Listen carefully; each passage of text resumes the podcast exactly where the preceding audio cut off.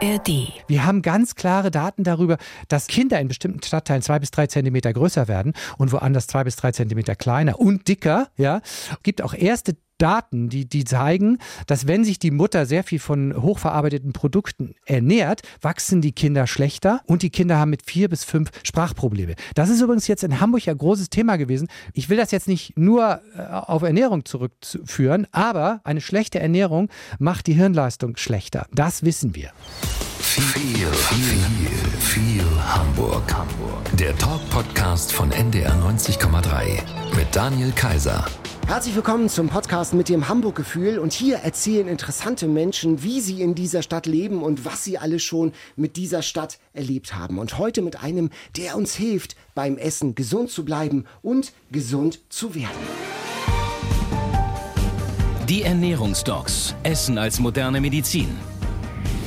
Eine Chance für einen Jugendlichen mit Übergewicht durch die Corona-Pandemie. Mental hat das definitiv zu einem starken Gefühl von Isolation geführt. Für eine vierfache Mutter mit vernichtenden Kopfschmerzen. Wenn man sagt, das ist 100% Schmerz, dann geht wirklich gar nichts mehr. Und eine Frau, die nach einer Magenverkleinerung wieder zunimmt. Trotz der Operation schaffe ich es trotzdem nicht. Drei neue Fälle für die Ernährungsdocs. Ihre Strategie? Ist dich gesund. Einer der Ernährungsdocs ist jetzt hier. Matthias Riedel, moin, hallo. Moin. Ähm, was hast du heute Morgen gefrühstückt? Ähm, heute tatsächlich musste es richtig schnell gehen. Ich hatte ein Online-Meeting und dann eigentlich nur 20 Minuten. Das mag ich eigentlich gar nicht. Ich habe heute Morgen Joghurt, Weizenkeime, Haferflocken und ganz tolle Himbeeren äh, gefrühstückt. Äh, das ist sozusagen mein Minimal-Schnellfrühstück, wenn es sein muss. Aber es, es, schmeckt mir gerade auch mit den tollen, frischen äh, Himbeeren, die es zurzeit gibt. Klingt aber wirklich gesund wie aus dem Bilderbuch. Ja, ich mag das aber auch. Also, äh, es ist, also wenn man weiß, wie gut das ist, ja, dann schmeckt es nochmal umso besser. Also, ich, das ist jetzt vielleicht auch eine Berufskrankheit wahrscheinlich. Mhm. Ich, ich kann gar nicht anders. Aber ich mag das so. Ich möchte auch gar nichts anderes essen. Ich hatte vor drei Jahren mir mal so eine Ernährungsumstellung gemacht. Das war ein Riesenthema für mich. Wirklich von morgens bis abends habe ich dran gedacht. Wie groß ist das Thema Ernährung für dich privat auch? Also denkst du bei jedem, äh, bei jeder Nuss, die du in der Hand hältst, irgendwie über die Nährwerte dieses, dieses Produkts nach? Nein, das nicht. Also die erste wichtige Sache ist ja schon mal, dass man das, was man nicht essen sollte, gar nicht zu Hause hat. Das ist ja schon mal das. Ne? Äh, und das ist auch so. Ähm, das, was ich, das im Wesentlichen, das, was ich, was ich zu Hause habe, was wir zu Hause haben, das, das kann man auch essen. Da gibt es keinen Schrank mit Keksen doch, oder so? Doch, doch, doch. Da gibt, gibt es auch schon. Ja, Kekse. Ich bin so kein Kekse- und Kuchenfan, das nicht. Äh, wenn, dann selbst gemacht, ja. Was tatsächlich für mich kritisch ist, ähm, ist Schokolade. Da äh, muss ich schon aufpassen. Da, da muss ich schon aktiv auch denken und auch eingreifen und mal sagen, was machst du da jetzt gerade? Ja, ist das jetzt nicht ein bisschen zu viel? Und tatsächlich manchmal esse ich auch gern Lakritz. Also das ist so so ein bisschen äh, und und äh, da muss ich tatsächlich mich auch drosseln. Aber ansonsten, äh, ich denke nicht dauernd daran, ob das jetzt gut ist oder nicht gut ist für mich. Äh, da, man hat ja so seine Gewohnheiten, ja.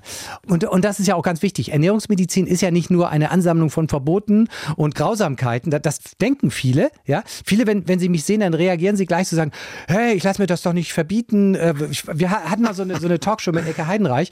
Da, da, da hatte ich noch nicht ein Wort gesagt. Ich war nur gerade vorgestellt worden. Da nahmen sie die Arme in die Höhe und sagte, nein, ich lasse mir hier nicht reinreden in mein Essen. Und dann waren noch ein paar Jungs, die sagten, oh, Currywurst, das lasse ich mir nicht nehmen. So bin ich ja gar nicht. Obwohl du heute bist du ganz in grün, also auch ein bisschen polizistenmäßig, so oldschool. Ja. oder, oder grün, grün, äh, grün ist gesund, ne? Grün ist gesund. Stehst du denn auch so unter Beobachtung? Also gucken die Leute in deinen Einkaufskorb, auf deinen Teller? Na, der feine Herr Doktor, ist das nicht ein bisschen zu viel Zucker und so? Also kommt das vor, dass du in der Öffentlichkeit auch so anders gesehen wirst dann? Äh, das ist so, ja. Im Supermarkt ist es so, die, die kommen und gucken in den Einkaufswagen. Ich wollte mal gucken, was, was kauft so ein Ernährungsdoc? Wirklich? Ja. Da, das ist so, ja. Und dann, dann ist es so, man macht dann schon instinktiv die Rotweinflasche nicht oben auf, fange ich an, die zu verstecken. Ja, äh, aber das mache ich eigentlich nicht wirklich. Aber, aber instinktiv so ein bisschen, mhm. Leute kommen auf mich zu oder scheren aus der Schlange aus und sagen, Mensch, hier, danke, ich habe 30 Kilo abgenommen und das geht jetzt noch weiter. Und, und äh, das, das sind schon schöne Sachen. Das, das finde ich toll. Also die Leute reagieren darauf. Das finde ich, das ist ganz besonders stark im Biomarkt. Also da ist die Response doch besonders groß, aber auch sonst im Supermarkt. Leute, die sich bewusst natürlich ernähren, nochmal in besonderer Weise ja, wahrscheinlich. ganz ne? genau, ganz genau. Bei, bei mir im Dorf ist das weniger, weil, weil die, die wissen das. Da haben die sich einfach dran gewöhnt, dass ich da bin. Aber wenn ich mal woanders bin, dann ja. Warum boomt das Thema so? Warum ist das so? Weil es einfach tatsächlich das Nummer eins Thema ist. Und zwar aus zwei Gründen. Auf der einen Seite futtern wir gerade die Erde krank und gleichzeitig auch uns krank. Also wir essen das das, was äh, der Erde schadet, auf der einen Seite und, und das macht uns auch gleichzeitig krank. Und da muss man einmal sich be bewusst machen, äh, dass äh, 90 Prozent der Krankheiten, die wir in den deutschen Arztpraxen behandeln, verhaltensbedingt sind. Das heißt, wir, mhm. wir verhalten uns so, dass wir krank werden und dabei spielt Ernährung mittlerweile die wichtigste Rolle. Das war vor 30 Jahren, als ich junger Arzt war, noch nicht so. Ah. Also ich habe diese, diese drei Jahrzehnte wirklich mit ansehen müssen, wie Deutschland sich zunehmend mehr krank gegessen hat. Wir haben früher gesagt, sagt, ja, wenn du ein bisschen mehr Sport machst, dann, dann kommt, kommt das auch wieder. Das kriegen wir derzeit gar nicht mehr mit Sport ausgeglichen. Darüber werden wir natürlich heute sprechen hier im Podcast und wir haben auch Menschen auf der Straße gefragt, was die von dir wissen wollen. Hallo Herr Dr. Riedel, mein Name ist Sven aus Rissen. Ist das Hausboot immer eine Arztpraxis oder ist das nur im Film? Die Ernährungsdocs, die spielen ja auf so einem schicken Hausboot. Ist das echt? Ist das eine Praxis oder ist das ein Studium? Nein, aber das ist, das ist tatsächlich das, was ich dann häufig so, wenn die Patienten dann zu mir ins Medikum Hamburg kommen, dann gucken die sich um in meinem Raum und sagen, also das Hausboot ist es ja hier nicht, das hatte ich jetzt gedacht. Gut, das wird immer seltener, dass die Leute das erwarten, aber es, manche erwarten das und vor allen Dingen erwarten sie von mir eine Lösung äh, für, für alle die Probleme. Wir arbeiten ja im Team hinter den Kulissen, auch mit Ernährungswissenschaftlerin und, und Diätassistentin, äh, sodass das immer eine Teamsache ist und auch mit Psychotherapeuten sitzen mit in den Teamsitzungen. Also das ist ein Riesenteam dahinter und ich präsentiere das natürlich dann äh, auch vor der Kamera. Aber ja, tatsächlich, dieses Hausboot, das, das wird immer gemietet, das ist eine Location, tatsächlich in der City Süd, nicht weit von meinem Zentrum. Das ist immer ganz toll, es sieht immer sehr groß aus, es sind aber nur 70 Quadratmeter und es ist teilweise sehr eng, aber wir haben auch noch ein zweites Hausboot, wo wir uns da ein bisschen aufhalten können. Aber es ist, am Ende ist es ja so, dass also die Leute, die Ernährungstalks machen, die Kameraleute, die Regisseurinnen, ja, äh, das ist nachher schon eine Familie, die gehören einfach schon, wir machen, ich mache das jetzt seit zehn Jahren, man kennt sich und man weiß, der Kameramann, der kriegt das hin und, und es, es ist eine super, eine super, eine super tolle Teamerfahrung, das muss ich sagen. Aber ist das nicht eine Praxis, wie du sie dir vielleicht auch mal wünschst, auf dem Hausboot, ja. idyllisch und so? Ja, das wäre toll, ne? Und vielleicht in der Mittagspause einmal ins Wasser springen und sich abkühlen ah, im Sommer. Genau. Das wäre mein Traum tatsächlich, ja. Im Internet bei Wikipedia, da steht Baujahr 62. Wo steht da nicht? Ich bin tatsächlich in, äh, in Uetersen geboren. Das ist im, im Kreis Pinneberg. Das ist so die letzte Stadt vor der Marsch dort. Und äh, ich habe eine Zeit lang in Hamburg auch gelebt, weil ich wohne jetzt wieder im Kreis Pinneberg in, in Appen. Und ähm, ich brauche einfach Natur. Ich bin, ich bin ein totaler Naturmensch, ja. Wenn ich morgens Vögel höre, auch ich, ich kann vom Wohnzimmer aus den Eisvogel äh, Fische tauchen sehen. Das ist für mich einfach toll. Und wenn im Frühjahr die Gänse kommen und äh, den Rasen mähen für mich, ähm, ich freue mich darüber, ja. Wir machen mal, also du hast ja genug Hamburg-Geschmack für eine 040 Aufwärmrunde. Entscheide dich mal zwischen Alster oder Elbe für mich ist es äh, ganz klar die Elbe. Ich finde, ich finde, Flüsse haben für mich eine Magie. Ich liebe Flüsse. Und äh, ich bin immer so ein bisschen neidisch auf die Münchner mit der Isar. Da haben die auch noch so Sandbänke drin und, und, und das Wasser ist auch noch klarer. Aber die Elbe ist auch toll. Ich, es ist ein Riesenfluss. Es ist wenn ich da bin, der Geruch der Elbe, wir haben ja auch Sandstrände an der Elbe, das ist, dann, dann wachsen da äh, Weiden, ja. Wenn man, wenn das Wetter richtig ist, die Sonne scheint und, und die Tide richtig ist, dann könnte man denken, ein bisschen Karibik ist es auch für kleine Leute, für mich. Jetzt die richtige Frage für den Diabetologen. Fischbrötchen oder Franzbrötchen? Ja, äh, ganz, ich bin Fischfan. Ich kann ähm, Fisch tatsächlich auch schon zum Frühstück essen. Das ist für den Bayern völlig unvorstellbar. Für mich ist das Fischbrötchen eins der wenigen Dinge, die man ganz toll auch am, am Hauptbahnhof essen kann sogar. Wenngleich die Brotqualität tatsächlich besser sein könnte, das muss man sagen. Das Brötchen esse ich meistens nie zu Ende. Aber tatsächlich, Franzbrötchen, das ist auch, äh, also äh, meine Mitarbeiter oder meine, meine Praxismanagerin bringt mir zweimal die Woche ein Franzbrötchen vorbei. Ich sage nicht nein, ich teile das, die sind viel zu groß, ja, aber ich esse es tatsächlich gerne mit einem Espresso. Das ist tatsächlich auch eine kleine Sünde. Aber ich wollte eine kleine Sünde, aber so Franzbrötchen, da ist doch schon einiges auch drin an ja. Fett, an Zucker und ja. so. Das muss ja. doch schon, das müsste doch eigentlich auf der roten Liste Liste Ja. von Dr. Riedel Ernährungsdoc sein. Genau, steht es auch. Steht es auch. Also absolut nicht empfehlenswert, ja. Aber es kommt ja immer auf die Mischung an. Wenn, wenn man äh, sich äh, sonst gesund ernährt, dann kann man auch mal ein Franzbrötchen essen. Ich esse es aber nicht ganz, die sind viel zu groß. Und äh, ich teile das mit der Prokuristin. Aber tatsächlich muss ich sagen, liebe Leute, macht die Franzbrötchen kleiner, macht weniger Zucker rein. Ich, ich habe ein wirklich Franzbrötchen gegessen, neulich beim Neujahrsempfang vom äh, Hamburger Abendblatt. Das war erstens kleiner. Es war wenig Zucker drin, es war weich, es hatte viel Zimt, es war, es war einfach ein Träumchen und es war, äh, es war vielleicht nur acht Zentimeter im Durchmesser, aber das hat man genossen mit jedem einzelnen Bissen. So sollten Franzbrötchen sein, aber das ist wirklich, also so, da müssen wir hin eigentlich. Nena oder Udo Lindenberg?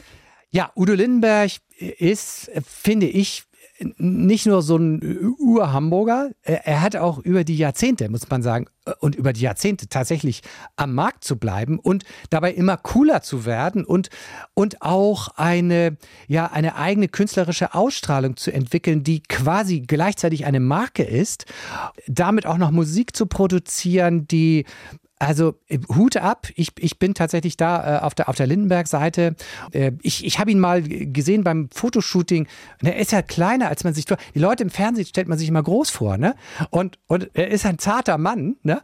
Aber man denkt, der ist bestimmt groß. Ist er gar nicht. Also ich bin tatsächlich, äh, muss schon ein bekennender äh, Lindenberg-Fan, ja. Alleine Hut ab, das ist auch sehr schön. Ja, genau, das passt. genau. äh, welchem Ernährungstipp würdest du denn Udo Lindenberg geben?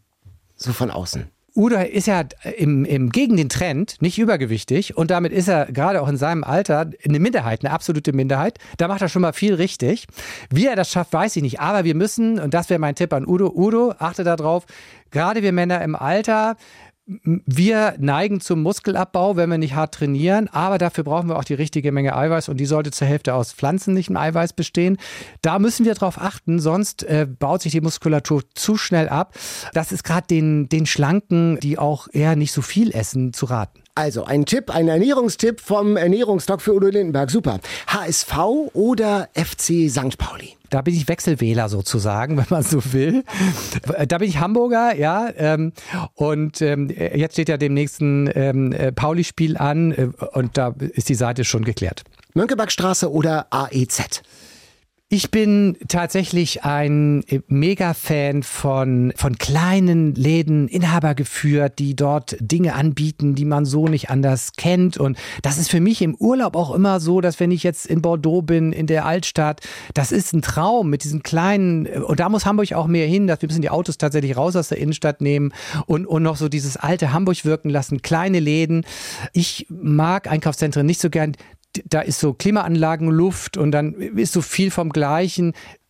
Mönckebergstraße.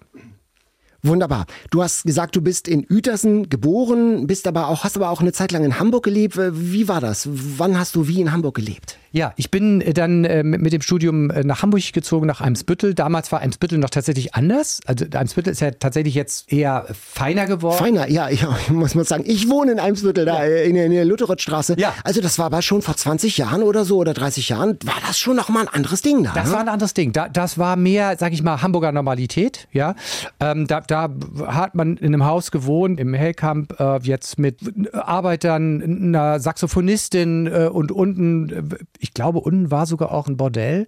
Das wussten wir. In Eimsbüttel war ja, ein genau. Modell, was? Ja, genau, genau. Das, also es war, war total gemischt, äh, auch, auch Ausländer. Also es war, war tatsächlich wirklich bunt gemischt, Multikulti. Aber dann setzte das so ein. Ne? Dann kam der, dann kam der, ähm, der Hausbesitzer und sagte, ja, er würde hier gerne als Eigentumswohnung draus machen und hat dann eine Summe genannt, wo, wo ich als Student einfach nicht Nein sagen konnte, weil das einfach irre viel war. Ich glaube, es waren 5000 Euro. Die Mark war es ja damals noch 5000 Mark. Äh, und dann äh, sind wir nachher weitergezogen. Aber ich finde, äh, Eimsbüttel hat äh, tatsächlich auch noch so diesen, diesen Kleinstadt-Flair so ein bisschen, hat äh, kleine Läden. Das hat so ein bisschen gelitten, ist ein bisschen feiner geworden. Äh, übrigens, tatsächlich, wo du das sagst, ja, ähm, von unseren, unseren Ärzten im, im Medikum Hamburg, ja, wohnen nahezu 90 Prozent in Eimsbüttel. Und da sagt mir äh, mein Stellvertreter sagte, wenn ich morgens auf dem, auf dem Balkon stehe, dann sehe ich die halbe Praxis äh, auf dem Weg zum Bäcker. Man kennt sich, ja. Also der, das ist sozusagen äh, im, im, im Generalsviertel äh, sozusagen eine Riesenfall. Das finde ich auch wiederum toll, äh, dass sich das da nicht so über Groß Hamburg verteilt, sondern 90. Ich glaube, der NDR wohnt auch viel in Eimsbüttel, ne? Wir wohnen schon über die Stadt verteilt, aber ich glaube, ich, es wohnen in meiner Straße, wohnt äh, zwei Häuser weiter, wohnt eine Kollegin von NDR 2 zufällig mhm. und über die Kieler Straße in Langenfelde ist das dann ja schon, wohnt ein anderer Kollege von der Tagesschau. Also man sieht sich dann auch, dass ich mein, beim Bäcker mal, bei Ja. einer kleinen Konditorei oder so, Ja, es wenn man Franzbrötchen kauft. Gerade, gerade wo du sagst, die, die, die Lutherrothstraße ist eine Straße, in der die Diabetologendichte sehr, sehr hoch ist. Ja, genau. Ja, das ist, ist ja der Wahnsinn. Meine U-Bahn-Station. Ja, ja, genau. Ja, super. Du hast in Hamburg studiert, das heißt, du bist, deine Homebase ist schon Hamburg, Metropolregion Hamburg, ja? Ja, ja. Bis auf einen, auf einen kurzen äh, Auslandsaufenthalt in, in, in Malta ähm, während des Studiums ähm, bin ich eigentlich immer in Hamburg gewesen. Ich hatte das große Glück, damals war noch so Numerus Clausus, ähm, das war schwierig, einen Studienplatz zu bekommen. Und es, es wurde dann Hamburg. Ich wäre auch woanders hingegangen. Ich wollte dann auch ins Ausland gehen. Ich bin so ein bisschen lageorientiert, ja. Das, das heißt, in meinem Umfeld habe ich gerne äh, treu sozusagen und, und äh, das ist auch Hamburg. Welcher Geruch fällt dir als erstes ein, wenn du an Hamburg denkst? Ich, also wenn, wenn ich Geruch, äh, dann, dann würde ich sagen Elbe. Die Elbe hat einen ganz äh, spezifischen Geruch. Jedes Wasser hat einen eigenen Geruch und äh, äh, es schmeckt sogar auch, weil ich schwimme auch gern im Freiwasser. Ich bin Freiwasserschwimmer und da hat auch jedes Wasser hat nicht nur seinen eigenen Geruch, sondern auch seinen eigenen Geschmack. Die Elbe schmeckt man nun nicht so gerne, ähm, aber die Elbe hat einen ganz, ganz typischen Geruch. Den, den riecht man am Hafen, den riecht man aber auch weiter äh, im, im, in, in dem Marschbereich. Das ist für mich ein Stück Hamburg oder auch wenn man so in die Nähe der Alster kommt, dann ist das äh, eine gewisse Luftfeuchtigkeit, das ist ein gewisser Geruch, den ich dann typisch finde. So in den Stadtteilen ist es halt sehr, sehr unterschiedlich. Ja, da ist es manchmal, manchmal nicht so schön und manchmal ein bisschen sehr von Verkehrsdreck. Ja, ich habe lange auf St. Pauli äh, gewohnt und dann so an einem, zum Schlagermove an einem heißen Sommertag in St. Pauli wohnen ist nicht so schön geruchstechnisch Ja. und olfaktorisch Ja. und, Ja. und äh, auch am Sonntagmorgen. Also da Ja. St. Pauli ist schon äh, kann auch eine Geruchsbelastung sein. Sag mal Freischwimmer, das heißt in der Elbe auch schwimmen und so. Da erreichen uns ja in den letzten Tagen und Wochen schlimme Nachrichten aus der Elbe, weil. Leute denn zu leichtsinnig sind. Ja, Aber ja. Du hast das im im Griff und im Blick. Ich schwimme wenig. In der, in der Elbe konnte man damals, als ich jünger war, nicht schwimmen. Äh, das war auch nicht empfohlen. Da war die, die Bakterienbelastung und die, die Schadstoffbelastung zu groß. Das geht ja jetzt. Ich schwimme eher in, in Seen und bei mir in der Umgebung. Äh, da ist ein Natursee und äh, im Sommer, also ab Mai, eigentlich schwimme ich fast täglich da drin. Also ein Sommertag ohne einmal im Wasser gewesen zu sein, insbesondere ein heißer Tag, ohne im Wasser gewesen zu sein, ist für mich irgendwie dann kein Sommertag gewesen. Da, da muss ich einmal rein, möglichst. Ein Freund von mir hat Medizin studiert, nachdem er den Medikus gelesen hat. Und das hat ihn so elektrisiert und er hat gesagt, das will ich auch. Wie bist du zur Medizin gekommen? War dein Abi einfach so gut oder? Nee, nee, ich habe ein ganz normales Abi. Ich, ich, ich weiß nicht mehr ganz genau. Ich, ich bilde mir ein, ich habe 2,1, aber es kann auch 2,3 gewesen sein. Also, aber ich, so knapp über zwei. Ähm, ich habe ein, ein großes Interesse an der Natur, an der Biologie. Für mich war einfach die, die, die Wahl, entweder wirst du Förster, das ist für mich toll, ja. Wald, ja, Äh, das ist da, wo wir herkommen eigentlich auch. Und, oder, oder Medizin, weil, weil die Möglichkeit, Menschen zu helfen, fand ich super toll. Und das liegt einfach daran, dass ich selber als Kind äh, Heuschnupfen hatte. Und ich bin ja 62er Jahrgang. Da, damals gab es tatsächlich Ärzte, das kann man sich gar nicht vorstellen, die gar nicht wussten, was das ist. Die haben einfach gesagt, ja, der ist einfach schwächlich. Da wurde man verschickt äh, über Wochen, weiß nicht, St. Peter-Ording fand ich auch nicht so toll, aber man hat es ja mitgemacht. Bis dann tatsächlich, da, da war ich schon fast zehn, Arzt sagte, ja, das ist eine Allergie, da können wir auch was gegen tun. Das war für mich so eine Initialzündung und das zusammen mit, der, mit meiner Begeisterung für Natur, zu, äh, ja, hat dann gesagt, also das fand ich so toll, der, der hat mir so geholfen. Das war, war für mich ein so, sage ich, prägendes äh, Erlebnis und gleichzeitig hat sich damit für mich auch was geprägt. Dieser ganze Kram vorher war völlig umsonst, ja. Da wurde meiner Mutter geraten, ich solle rohe Leber essen. Das hat sie natürlich nicht übers Herz gebracht, aber das wurde tatsächlich empfohlen. Das Rohe Leber gegen Heuschnupfen. Leber, ja, gegen Heuschnupfen. Das war reinste Quacksalberei. Und, äh, und deshalb habe ich nee, also das kann gar nicht sein, wenn es da Wissensdefizite gibt. Und wann immer ich das Gefühl habe, da sind Leute, die sind nicht optimal therapiert. Das war dann mit der Diabetologie so, die war vor 30 Jahren auch ein Stiefkind in der Medizin. Jetzt ist es die Ernährung der Leute. Man kümmert sich nicht drum. Man lässt die Leute allein mit ihren Ernährungsproblemen. Und da sage ich, also das geht gar nicht. Also auch wenn wir damit nicht viel Geld verdienen, im Gegenteil, sondern manchmal rote Zahlen, dass ich, da, muss ich was tun. Und das ist halt meine, sag ich mal, meine, meine jugendliche Erfahrung, dass ich sage, du kannst die Leute nicht allein lassen. Du musst ihnen helfen. Und jetzt bist du der Doktor aus dem Fernsehen. Kannst du überhaupt noch unbehelligt auf Partys gehen oder kommen wirklich auch Leute, schauen Sie doch mal, also auch mal, diesen Leberfleck hier ist der, oder äh, gibt es, gibt es da, äh, wie oft kommt das vor? Ja, ich war vor zwei Wochen äh, in Berlin auf einer Feier meiner Stieftochter und die hatte dann, das wusste, haben sie mir jetzt hinterher erzählt, die hat ihren Gästen gesagt, aber ihr sprecht ihn bitte nicht an. Und dann habe ich aber gemerkt, dass da so ein, so ein Blick war bei, bei äh, ein paar Leuten und die hat gesagt, ich habe da mal eine Frage, hatte ein ganz schlechtes Gewissen. Nee, natürlich. Also ich, ich spreche mich an, ich antworte auch gern, dass das so, ich bin, ich bin ja nun nicht Udo Lindenberg oder sonst wie, dass ich, äh, also ich, ich habe auch meine Ruhe, aber das, das ist mir auch ein innerer Auftrag. Und wenn die Leute eine Frage haben und ich denen helfen kann, dann helfe ich ihnen gerne. Auch wenn es eine private Feier ist. Mhm. Das ist so wie beim Friseur, wenn der auf einer Feier ist und sagt, sag mal, kannst du mir mal ganz kurz hier, äh, das ist natürlich dann ärgerlich. Oder der Klempner sagt, du, der Wasserhahn, den krieg ich nicht in den Griff. Das ist natürlich doof, aber äh, das sind ja nur kurze Sachen. Bist du auch mal proaktiv, also so Anamnese unterwegs? Du siehst jemanden und erkennst, Oh, das, Symptomatik? Ja, das juckt mir manchmal, das juckt mir manchmal wirklich, dass ich, dass ich manchmal denke, jetzt müsstest du eigentlich deine Visitenkarte zustecken und sagen, ruf mich mal an. Das geht so nicht. Ja, also das, wenn ich mangelernährte Menschen sehe, äh, die einen Muskelmangel haben, äh, auch im Fitnesscenter sieht man das manchmal, äh, die übertrainieren, Muskelmangel haben, das tut mir so leid. Das sind, sind ja Störungen auch, auch im Essverhalten teilweise. Oder auch sehr, sehr übergewichtige Menschen, wo ich sage, mal, du, du musst an die Hand genommen werden. Und so, aber natürlich kann ich nichts sagen. Also was die Leute nicht wollen und was man nicht darf, ist ungebetene Ratschläge geben. Äh, das ist ein No-Go. Aber ich, ich habe so den, den Impetus. Deshalb habe ich auch auf einer Party nichts dagegen, wenn einer sagt, du sag mal, darf ich dir mal was fragen? Die Ratschläge, die du gibst, ganz offiziell sind auch die Rezepte. Und dazu kommt unsere nächste Frage. Ingeborg Bastian Altona. Hallo, Herr Dr. Riedel. Denken Sie sich die Rezepte, die man bei den Ernährungsdocs nachkochen kann, selber aus? Also wir sind ein Team und ähm, die Ernährungsmedizin, äh, die hat eben den ernährungswissenschaftlichen Anteil und dort haben wir ein ganz tolles Team aus Diätassistenten und Ernährungswissenschaftlern und zusammen mit denen entwickeln wir das, wir geben die, die Richtung vor, aber das ist nachher so ein Prozess, das muss Probe gekocht werden, äh, ausprobiert werden, das ist, ein, ist eine Teamarbeit. Ähm, es gibt ja immer die, den Spruch so, ach, wenn es eine Pille gäbe zum Abnehmen oder so. Und jetzt gibt es ja diese Spritze, diese ja. Abnehmspritze, ja. von der die die Promis haben und alle schwören drauf. Äh, ist das nicht auch gefährlich? Was hältst du von dieser Spritze?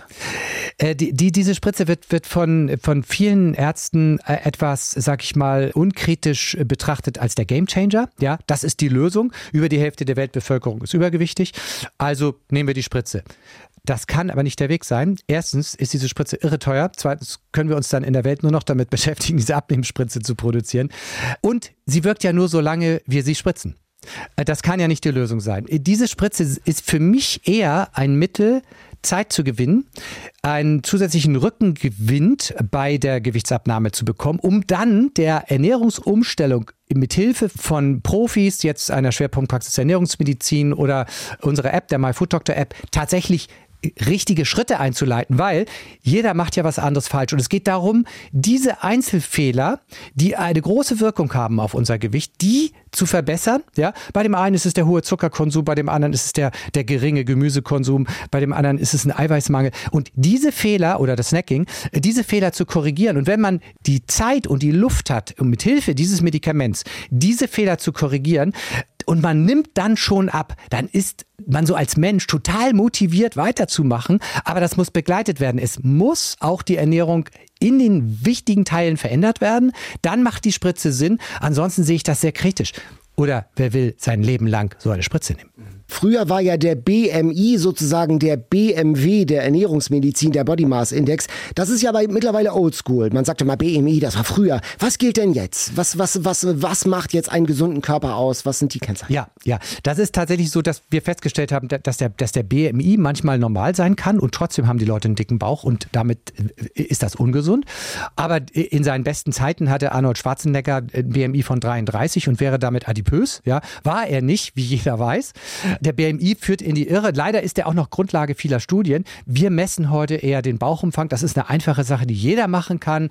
Man kann aber auch das Hüft-Taillen-Verhältnis messen. Das ist ein bisschen komplizierter. Das ist eher für Studien. Aber sich einfach mal ein Maßband um den Bauch legen und einfach mal kritisch sagen, das ist das Allerwichtigste.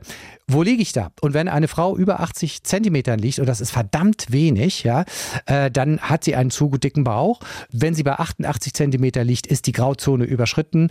Bei Männern äh, ist das ähm, äh, ein bisschen großzügiger. Da sind wir so bei, bei, bei 94 so und, und etwas über 102. Da ist dann Schluss mit lustig. Und dann muss man sagen, müsste man eigentlich was tun. Und zwar deswegen, weil das kein äh, Dauerzustand ist, denn die Leute nehmen mit der Zeit immer mehr zu. Das heißt, wenn ich einen dickeren Bauch habe, dann kann ich davon ausgehen, der wird noch dicker. Und das Schlimme ist, der Körper merkt sich das als Sollwert und versucht den immer wieder zu erzielen. Ausgerechnet das Bauchfett ist aber auch noch gefühlt oder wahrscheinlich auch wirklich so, so hartnäckig. Wie kommt man denen denn bei? Also äh, tatsächlich ist es so, dass das, was wir so in den Supermärkten haben als, als hochverarbeitete Produkte, da ist dann Kohlenhydrate drin, schlechte Fette. Das ist sozusagen die richtige Nährmasse für den, für den dicken Bauch. Und zu den schlechten Kohlenhydraten gehört auch der Zucker. Und, und das fördert äh, eben das Bauchfett. Und auf der anderen Seite, wo wir es wegbekommen wollen, das ist halt mit pflanzlichem Eiweiß, also mit der richtigen Eiweißmenge und Gemüse und halt weniger Snacking, weil der Körper muss nach Pausen, in den Pausen kann er Fett abbauen und wenn wir ihm diese Pausen nicht geben durch ständiges Essen, ja, dann bleibt das Fett, wo es ist. Ein Anti-Bauchfett-Tag, wie sieht der aus sozusagen? Also morgens Frühstück, da gibt es dann, was du so isst, so, so Quark und äh, ja. Nüsse, Früchte? Ja, genau. genau. Also tatsächlich sind, das ist auch bewiesen, Nüsse sind wirksam gegen Bauchfett, weil man weiß, wer regelmäßig Nüsse isst und da, da sind wir schon jetzt bei Mandeln beispielsweise 30, gibt es Studien, 30 äh, Gramm am Tag, eine Handvoll, ist wirksam, kann man nach ein paar Jahren sehen. Die Leute haben weniger Herzinfarkt, weniger Schlaganfall, weniger Bauchumfang und weniger Bauchfett, weniger Diabetesrisiko und geringeres Krebsrisiko. Also das wirkt sogar an mehreren Ecken. Deshalb ist eigentlich so eine Mandel eine Pille. Ja, also äh, ja, das neue Superfood, ja, super. Ja, ja, genau, genau, genau, genau. Und mittags dann irgendwie was Proteinmäßiges, eine Hähnchenbrust, irgendwas Fisch und äh, genau. Wenig, äh, mit dem mit dem Fleisch nicht übertreiben. Also da sind wir bei 100 Gramm, das, das reicht auch schon, ja. Ähm, und äh, vielleicht äh, Hülsenfrüchte kombinieren, die die bieten auch nochmal pflanzliches Eiweiß. Gemüse, Gemüse muss ausgereizt werden. Die Kombi von von gesundem Fett, von jetzt äh, auch Eiweiß, von mir aus als Käse oder Fleisch oder auch Hülsenfrüchte, mit viel Gemüse ist tatsächlich das Erfolgsrezept gegen ähm, Bauchfett und Pausen. Von mir aus auch mal vielleicht später frühstücken, Intervallfasten, ja? Oder einfach mal zwei Tage die Woche, das wäre da das 5 zu 2, mal weniger Kalorien essen. Da, da, freut sich das Bauchfett. Also zumindest der Körper freut sich, dass es dann schwitzt. Das Bauchfett äh, zetert, weil es weg muss. Ja, genau, genau, genau. Wann ist denn äh, sozusagen äh, das, der späteste Zeitpunkt, wenn man was essen sollte vorm Einschlafen? Da, das, das hört man ja auch immer wieder öfter, wenn man sagt, ah, kurz vorm Einschlafen, dann äh, das wird dann nicht richtig verdaut oder so. Ja, also tatsächlich ist es so, die, die Energie, die wir abends essen, die brauchen wir nicht in, in der Nacht. Also die sollten wir eher morgens, wir sollten eher, tatsächlich eher ein gutes Frühstück Frühstück essen. Ich muss jetzt niemanden zwingen zum Frühstück, wer nicht gern frühstückt. Der muss es auch nicht. Aber tatsächlich ist es so, vier Stunden äh, vor dem äh, Schlafengehen äh, zuletzt gegessen haben. Das verbessert den Schlaf und ist auch günstig fürs Gewicht. Zusätzlich Leute, die Probleme mit Sodbrennen haben, profitieren auch davon wir haben schon gehört, die Mandeln sind eine Pille. ähm, welches, welche äh, Lebensmittel sind denn genau das Gegenteil? Sag mal drei, von denen du sagen würdest, oh, die würde ich wirklich meiden. Ja, also äh, Gummibärchen beispielsweise. Ne? Wir gehen oh, ja, dann, ja nein! Genau. Ach Mann! ja, genau. Na toll. Aber, aber, aber das, äh, nicht missverstehen, das ist jetzt kein generelles Verbot. Nein, nein, schon ich klar. Ja, esse genau. sie manchmal auch. Genau. Ich sagte ja, Lakritz ist ja, Lakritz ist ja auch tatsächlich, esse ich auch manchmal ganz gern, das muss ich zugeben. Die Dosis macht das Gift. Ja, das ist ganz klar. Aber das ist tatsächlich, äh, oder was, was auch super gut äh, Bauchfett aufbaut, ähm, das ist tatsächlich äh, so Chips. Ja, also äh, Fett, Kohlenhydratmischung, schnell verdaubar, äh, macht überhaupt nicht satt. Davon kann man super Fett aufbauen. Bananen? Bitte in Maßen, also Bananen sind an sich gesund, sie sind bloß leider so hoch gezüchtet, äh, dass sie sehr zuckerreich sind. Der Zuckergehalt hat sich verdoppelt. Die Urbananen, die gibt es ja hier nicht mehr, leider. Die werden tatsächlich viel gesünder, aber die sind leider ein bisschen zu süß. Bananen, äh, wer Übergewicht hat, vorsichtig. So in Fitnesskreisen, da hört man immer, da gibt es ja Leute, die haben seit zwei Jahren kein Brot mehr gegessen und keine Nudeln oder so, äh, weil die dann auf, auf Kohlenhydrate komplett verzichten wollen. Ist das schlau? Nein, äh, tatsächlich weiß man, dass, dass eine, eine strikt kohlenhydratarme Ernährung unser äh, Sterblichkeitsrisiko steigert. Das ist also am Ende auch ungesund. Und gerade denen, die sagen, also ich verzichte jetzt komplett auf Brot, die haben dann auch noch häufig einen Ballaststoffmangel. Und ähm, Ballaststoffmangel ist, sag ich mal, verbunden mit diversen Risiken für alle möglichen Zivilisationskrankheiten. Gläschen Wein? Ja, leider. Äh, also ja. Also, Erst die Gummibärchen. Genau, genau. Aber wir müssen drüber reden. Das ist so. Ich weiß. Also ähm, trinke auch ganz gern mal ein Gläschen Wein. Aber das ist tatsächlich bei mir wirklich nicht viel. Aber es ist so tatsächlich, dass äh, Alkohol tatsächlich unser Gewebe auflockert und uns anfälliger macht für Krebs. So. Das gilt schon in niedrigen Dosen. Aber ja, ein, zwei Gläser äh, die Woche äh, halte ich für vertretbar. Es gibt Empfehlungen, dass man auch noch mehr trinken kann. Dadurch muss man einfach aufpassen, dass es nicht zur Gewohnheit wird und man dann in die Sucht abrutscht. Und Kaffee. Ja, Kaffee ist tatsächlich rehabilitiert. Äh, Es war ja auch mal so, da haben wir gesagt, Ja. also Kaffee, das ist so wie bei Eiern. Einmal war es, Eier sind die Cholesterinfalle und dann waren Eier wieder ganz gesund und so. Und bei Kaffee ist es so ähnlich. Mal gut, mal schlecht. Wo sind wir jetzt? Jetzt sind wir Daumen hoch. Genau, Daumen hoch. Also die, die Leber mag das. Es hat auch eine gewisse Wirkung äh, gegen, gegen Diabetes, also zart, ja. Äh, äh, Espresso enthält sogar auch so ein bisschen Ballaststoffe. Fünf am Tag ist in Ordnung, wer es verträgt, ja. Äh, tatsächlich. Das ist so das. Ne? Man fokussiert sich immer so mit der Ernährung. Ja, Herr Doktor, ich esse ja keine Eier.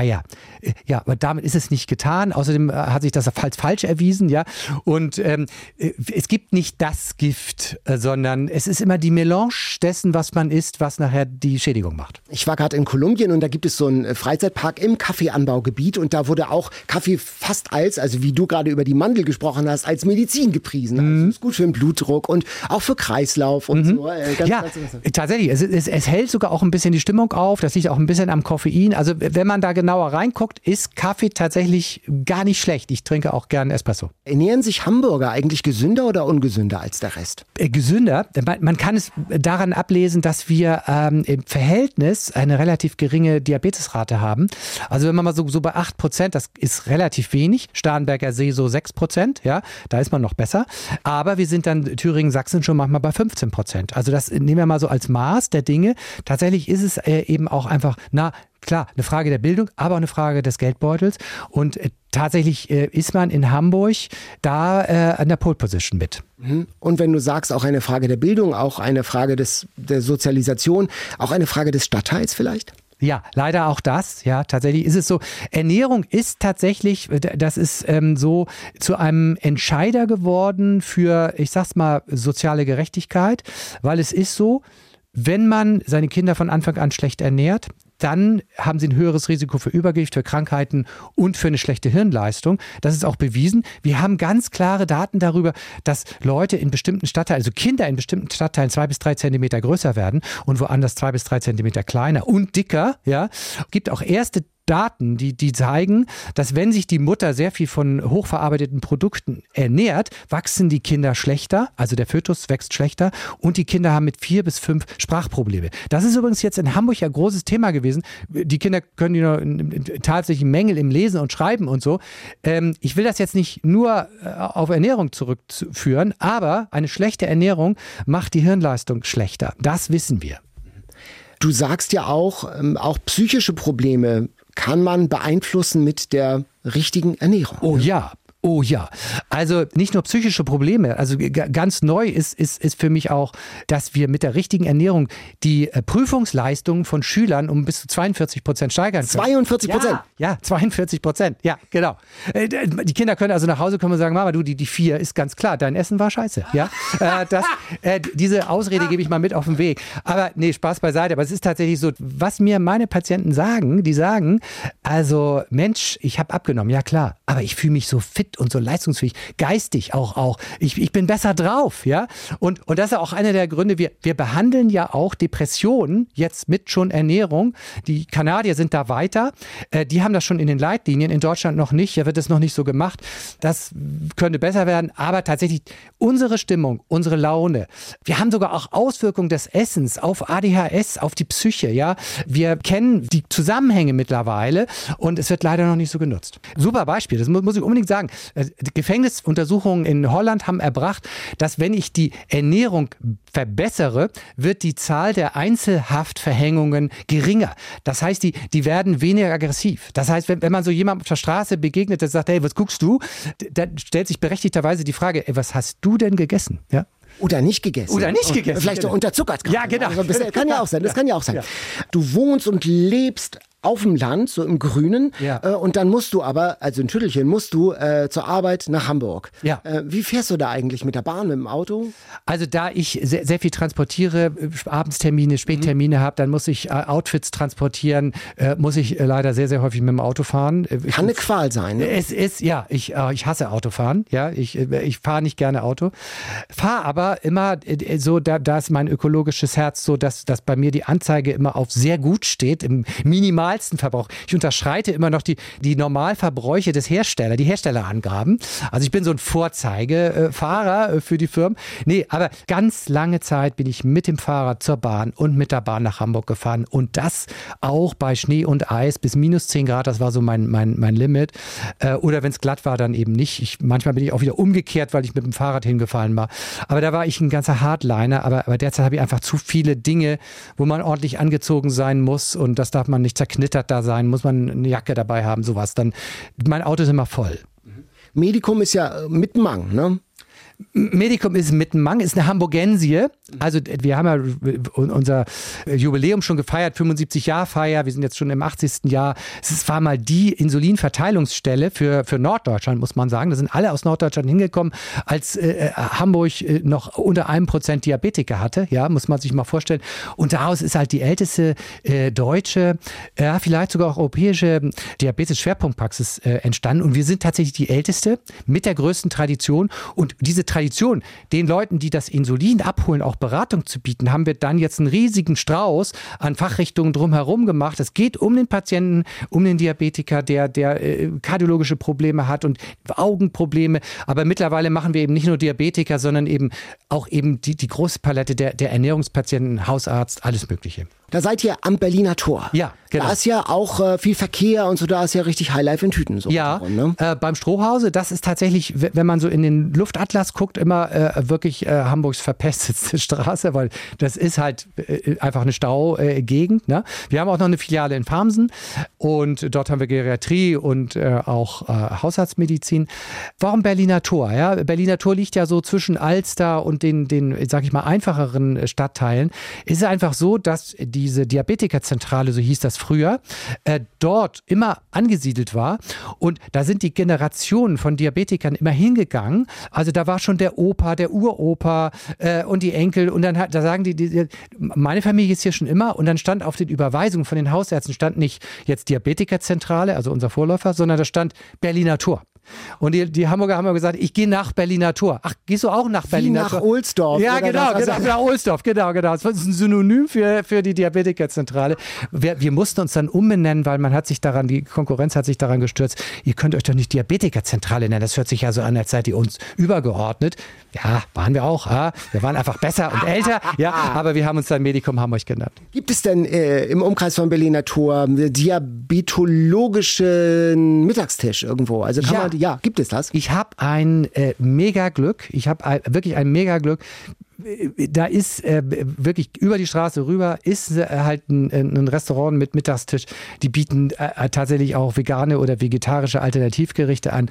Da lacht mein Herz, da sind Hülsenfrüchte dran, das sollten wir auch essen. Da ist Salat bei. Man kann auch was, man- kleine Fleischportionen essen, aber das ist wirklich der, der Koch hat es verstanden und die Mischung stimmt. Also da, muss, das erspart mir sehr, sehr, sehr viel Arbeit, weil, weil das ist super und nichts fertig, keine Fertigsoße, nichts, alles selber gemacht. Hammer. Wir haben einen Fragebogen im Podcast Viel Hamburg und die erste Frage lautet, wenn du König von Hamburg wärst, was würdest du als allererstes ändern? Was stört dich in dieser Stadt? Was, äh, wenn du alle Macht hättest? Wir brauchen mehr Natur und, und zwar aus verschiedenen Gründen. Es muss nicht nur das Wasser versickern, das runterregnet, deshalb bitte lasst die Kopfsteinpflasterstraßen da. Die, die sind doch super. Das, das finden wir doch alle toll. Das finden die Touristen auch toll. Das ist Hamburg. Das ist Alt-Hamburg. Dann brauchen wir, müssen ab, aufhören mit dem Abholzen der Bäume. Wir haben ja noch einen Nettoverlust von Bäumen. Wir brauchen mehr Grünflächen, in denen wirklich heimische äh, Pflanzen wachsen, damit die Insekten was zu futtern haben. Wir müssen mehr Natur wagen. Und das hat eben nicht nur für die Natur was, das hat auch nicht nur den Grundwasserspiegel was, es ist auch nicht nur gegen Überschwemmungen, sondern wir Menschen, wir brauchen die Natur. Und warum machen wir uns denn diese ätherischen Öle in die Sauna? Warum stellen sich denn die Leute Blumentöpfe auf die Balkone? Das ist der zweifelte Versuch, ein bisschen back to the roots. Wir kommen aus der Natur. Der, der Geruch von gemähtem Gras macht bei den Leuten gute Laune. Also Latschenkiefer, das ist doch alles toll, ja? Und, und wir brauchen mehr Natur. Ähm, und das tut das messbar, wenn wir einen äh, Zement gepflasterten leeren Platz haben, steigt der Cortisol, der Stresshormonspiegel, sind wir aber in so einer äh, kuscheligen Ecke, da sind kleine Bäumchen, wir können im Schatten sitzen im Café, dann sinkt der Stressspiegel. Und das ist ja gar keine neue Erkenntnis. Nee, und dann alt. steht man am Hauptbahnhof an einer frisch versiegelten ja. Fläche und denkt, was soll das denn? Dann wird man sofort depressiv, wenn man das sich anschaut. Ja, ganz genau. Warum nicht ein Baum? Ja, nicht ein Baum, genau. unglaublich. Ja, Bäume sind für uns Menschen äh, Nahrung, also wir, wir kommen ja aus, aus, der, aus der Natur. Bäume konnten wir uns drin verstecken, wir konnten hochklettern, damit wir nicht gefressen wurden. Bäume sind für uns wirklich strategisch, was total wichtig ist. Das ist Schatten, das ist Schutz vor Regen und, äh, und der fehlt. Also, und, das wirkt sich auf unsere Psyche aus. Und, und wir brauchen auch für die Kinder Räume, wo sie, wo sie Skateboard fahren können, wo, wo Jugendliche und Kinder Kinder sein können. Und da müssen wir auch toleranter sein. Also das wäre so das, ich, ich würde gerne äh, im Baudezernat hier einen Psychologen äh, oder Biologen mit installieren, der sagt, aber ist das, was wir vorhaben, gut? Nein. Jetzt zum Beispiel äh, an der Nordkanalstraße, da werden jetzt so, so glatte äh, Fassaden aufgebaut, ohne Grün, äh, nicht mal Fassadenbegrünung. Und ich denke, ey, das ist neu San Francisco. Das sind doch die alten Fehler wieder. Es tut mir leid, einfach, weil es sind gerade Straßen und die geht man dann lang und es ist langweilig und, und wenn es im Sommer ist, auch noch heiß. Überhaupt die ganze Ecke, das war ja, das ist ja in den vergangenen Jahren, es ist ja zu richtiger, zu so einer Einflugschneise für Hotels, äh, für, ja. für Hostels geworden. Da kann man ab sieben Euro, glaube ich, übernachten ja, sozusagen. Ja, ja. Zwar dann ohne Föhn und, ja. und Dreibettzimmer oder so. Aber das hat sich auch gewandelt, das Viertel rund um Berlin es ist, Natur. Ja, es, ist, es war ja auch ziemlich runtergekommen. Ne? Äh, und äh, es ist schon, ich will jetzt nicht meckern, ja, das ist wirklich schon viel besser geworden. Was ich bloß dabei finde, ist, es wird zu viel abgerissen.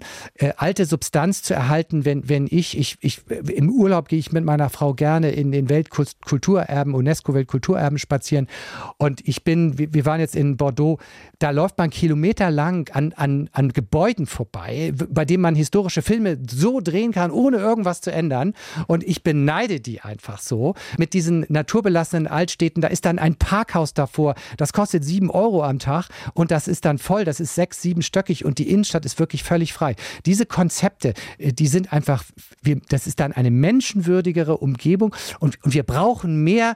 Wir, wir lieben doch, warum wohnen die Leute in einem Spittel im Generalsviertel? Warum können wir auch solche Häuser nicht wieder bauen? Warum können wir nicht auch mal äh, die, diese alte Architektur wieder ein bisschen Anleihe daran? Das ist Hamburg. Genau, sowas Historistisches, da würden Architekturkritiker jetzt die Hände über den ja, Kopf weiß, zusammenschlagen. Ich weiß, ich weiß, ich weiß, ich weiß. Ich bin Retro. Wo denkst du denn, mehr Hamburg geht nicht? Ich finde, die lange Reihe ist für mich Hamburg. Die lange Reihe ist für mich tatsächlich ein Mix aus, aus arm und reich, aus Ausländern. Das ist ja auch nicht umsonst ein Schwulenviertel. Ähm, das ist für mich ein, ein liberaler Melting Pot. Das mag ich. Ja, die, diese, diese Liberalität, diese jeder kann so sein, wie er ist und muss sich nicht verstellen. Das finde ich einfach schön. Kleine Läden und dann denke ich immer, wenn ich dann so einen Hutladen sehe, sage ich, oh, ich wünsche dir alles Gute.